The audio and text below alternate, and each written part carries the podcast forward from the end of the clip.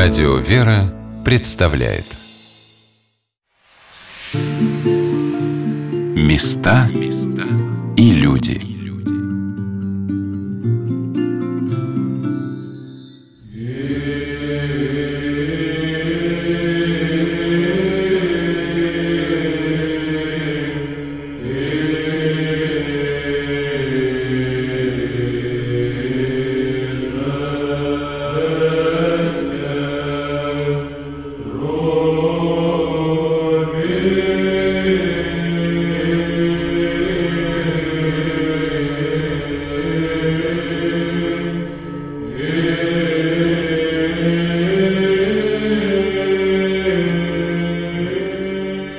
Каждый человек по-разному обретает веру в Бога.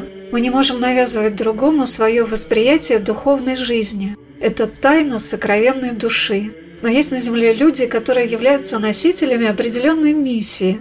До революции в России к ним относились с огромным уважением, считая за честь принять их в свой дом.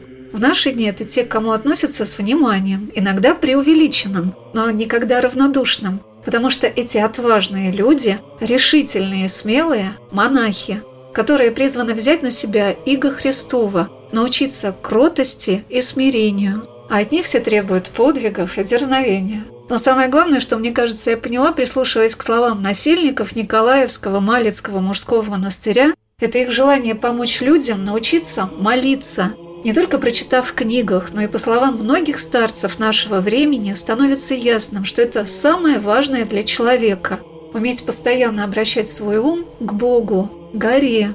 В Николаевском Малецком монастыре выбрали за основу монашеской жизни устав и традиции святой горы Афон. А вот чем поделился с нами регент византийского хора Аксион Истин Серафим Ершов.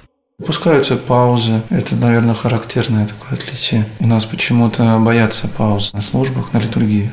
Тишина сразу. А это вполне естественно и нормально, и может быть даже хорошо, и может быть даже необходимо. Знаете, в тишине побыть тоже хорошо оно помогает тоже сосредоточиться. То есть это нормальное явление на службе, на фоне, например, была какая-то пауза, тишина. Просто поскольку хор пропил, а священник еще не, не дочитал молитву, например. И небольшая тишина, он там зачитывает там несколько секунд или сколько ему требуется. Дальше возглас, дальше. И это все создает свою атмосферу благоговейности, вот это все настраивает очень я спросила Серафима, что символизирует на службе раскачивание хороса и паникадил, которых в Покровском храме монастыря несколько – Паникадила. Вокруг него хорос. Хорос – это лик в переводе на славянский язык, да? А там изображены святые, как бы вот они тоже присутствуют. Во-первых, все зажигается, там свечи. Они раскачиваются в наиболее торжественные моменты богослужения. Это несет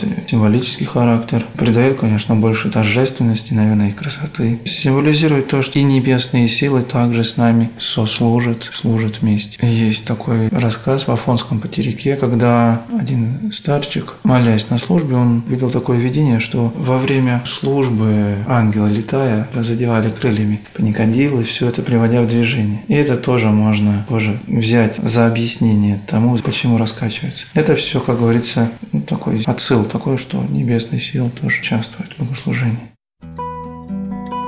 Когда мы приехали на подворье Николаевского Малецкого монастыря, расположенной в деревне Отмичи, Покровский Отмицкий монастырь, в котором все создается также по византийской традиции, где, например, все храмы и постройки очень яркие, контрастных цветов, хотя этому есть вполне практическое объяснение. В Греции, где достаточно часто бывали землетрясения, здания и храмы строили слоями, и они получались как бы полосатыми. Забравшись на колокольню монастыря, я не смогла записать наверху ни колокольного звона, ни слов иеромонаха Арсения. И батюшка сказал, что значит рано рассказывать о больших планах Отмецкого подворья. Пока еще здесь жизнь только налаживается, хотя постройки уже поражают своими масштабами и красотой. Но главное, что я сумела все-таки запомнить и записать, это то, что весь уклад византийского богослужения, традиции раскачивать паникадила, кадить кацеями, и многие другие отличия, не изменяющие привычный для русского человека церковный устав. Результат тонкой настройки, не так легко объяснимой на взгляд простого паломника, который, наверное, привлекает в афонские монастыри множество людей.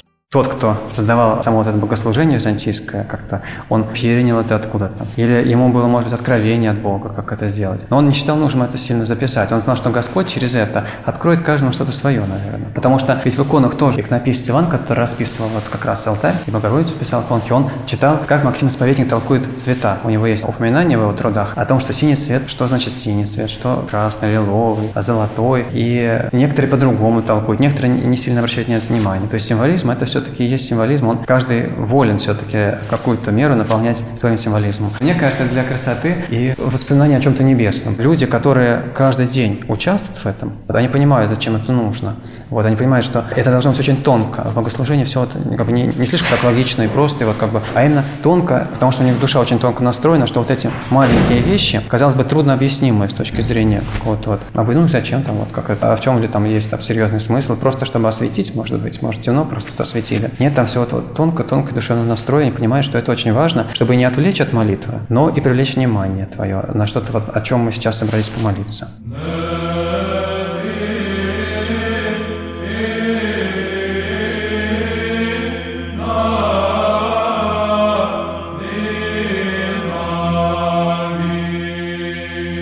Я вспомнила одно из очень поэтичных мест, описывающих святую гору Афон, в словах удивительного старца, преподобного Порфирия Ковсоколевита, который начал свой монашеский путь в 12 лет на Афоне и закончил его на Святой горе 2 декабря 1991 года, но большую часть жизни провел на материковой Греции, достигнув полноты духовных даров. Множество раз раньше, да и теперь я парю над Святой горой и молюсь с афонскими отцами – Сильно ощущаю благодать подвижников и запах их фимиама, поднимающегося к небу. Вокруг Афона целые благоухающие облака. По этим местам когда-то ходили святые, которые всех себя посвящали молитве Богу. Даже сами камни пропитались благодатью Божией, которую привлекли к себе святые. Эти лица там были ангелами Божьими, посланными на землю. Они проводили ангельскую жизнь, жили в горячей любви к Богу, в преданности Ему, посвящая всю свою жизнь. Просыпаясь ночью здесь, в монастыре, я вижу, как святая гора наполняется благодатью от утренних молитв отцов. Лишь только застучат в било, они спешат услышать восставшие от сна и с жаждой, с любовью, с радостью начинают молитвы. Что вам сказать? Открывается рай. Насельник монастыря Инна Григорий рассказал, чем привлекают службы Николаевского Малицкого монастыря паломников и прихожан. Наш монастырь чем привлекает людей, потому что они не сталкивались с этим. Те же женщины, у них нет возможности поехать на Афон, там какие-то монастыри, где вот именно длинные богослужения монашеские. Поэтому люди, приезжая сюда, которые не имеют возможности съездить куда-то в Грецию, там на тот же Кипр, с этим познакомиться, они, приезжая сюда в Малицу, видят это, им это нравится, у них появляется желание сюда снова приехать. И вот эту вот традицию мы стараемся ее развивать. Мы, конечно, не следуем ей в полной мере, потому что мы все-таки монастырь, зависящий от города, мы находимся буквально в одном километре от Твери, Твери. В полной мере этот э, устав монашеский Святой Гарафон мы не можем здесь, естественно, интегрировать, потому что мы зависим еще от прихожан. Мы ориентируемся на них, чтобы они могли сюда приехать, тоже посетить богослужение, помолиться вместе с нами. То есть у вас нет как таковых ночных богослужений? Ночных мы делаем их, но очень редко. Я спросила инока Григория, что привлекает самих монахов в уставе монастыря, схожем с монастырскими уставами Святой горы Афон. И что является главным отличием богослужения в Николаевском Малицком монастыре? Ну, отличительная особенность – это, конечно, прежде всего пение. Пение, оно отличается от нашего русского, которое мы привыкли в наших храмах слышать. И византийское пение, оно как раз способствует настройке человека на молитву. Но это, на мой взгляд, это моя субъективная точка зрения. Я ни в коем случае не навязываю ее кому-то, потому что у нас у каждого свои музыкальные пристрастия мир. Это тоже зависит от души человека. Но, на мой взгляд, вот именно византийское пение, оно очень хорошо настраивает человека на молитву способствует на каких-то пробуждению покаянных чувств, как и наше знаменное тоже русское пение. Поэтому вот что мне здесь понравилось в первую очередь. Художественный руководитель византийского хора Аксион Истин Всеволод Бабицкий поделился своим отношением к византийскому пению.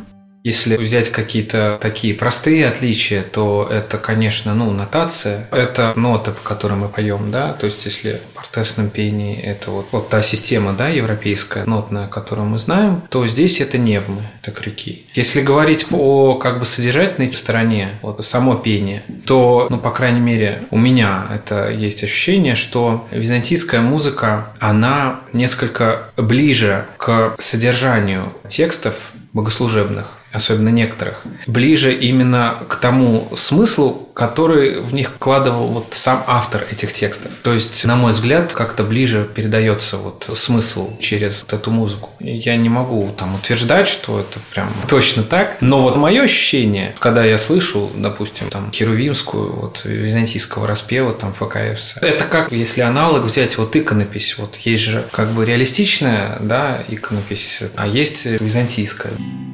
Я спросила Всеволода песнопения, каких веков певческая культура Афона выбирается участниками хора Аксион и Стин для исполнения за богослужением в монастыре, где византийский хор поет каждую субботу и воскресенье и по праздничным дням, двунадесятым праздникам и в так называемый Панигер – главный престольный праздник монастыря в честь святителя Николая Чудотворца и покрова Божией Матери. Мы берем песнопения разных авторов, берем песнопения древних авторов, берем песнопения, которые пелись и в XI-XII веке, которые еще сохранились в рукописях афонских монастырей. Берем и более поздние песнопения, там 17-18 века. Но это все как непрерывная традиция, то есть как вот такое единое целое. Да, есть какие-то направления, там может быть более строгие, есть более, так скажем, такие какие-то уже, которые привносят какую-то вот там гармонизацию и как-то, так сказать, ближе, может быть, там к западной музыке. Такие песнопения, в общем-то, тоже появляются иногда там в нашем репертуаре, но в основном мы берем вот такие традиционные песнопения, которые именно относятся к вот этому преданию такому непрерывному. Потому что Афон – это, по сути, это такой сохранившийся кусочек Византии. То есть у них все сохранилось, вот тот уклад, который был еще, вот, который был создан вот в X веке, когда вообще зародилась эта жизнь вот на Афоне законе, и там был составлен устав, и вот все это непрерывно сохранилось до наших дней, включая богослужение, включая вот монашеский образ жизни, включая там архитектуру, все, и вместе с этим и музыка. Вот все это вместе сохранилось до наших дней. И мы как бы вот мы это восприняли, мы этим вдохновились, и вот сейчас вот здесь у нас появилась возможность, благодаря тому, что здесь игумен, настоятель монастыря, отец Борис и братья избрали в качестве ориентира, избрали вот этот афонский устав монашеской жизни, и не только только содержание, но и форму. Вы видите, тут и архитектура, и, и благодаря тому, что вот они так тоже полюбили вот эту, эту жизнь, вот у нас появилась возможность вот это вот здесь повторить. Места и люди.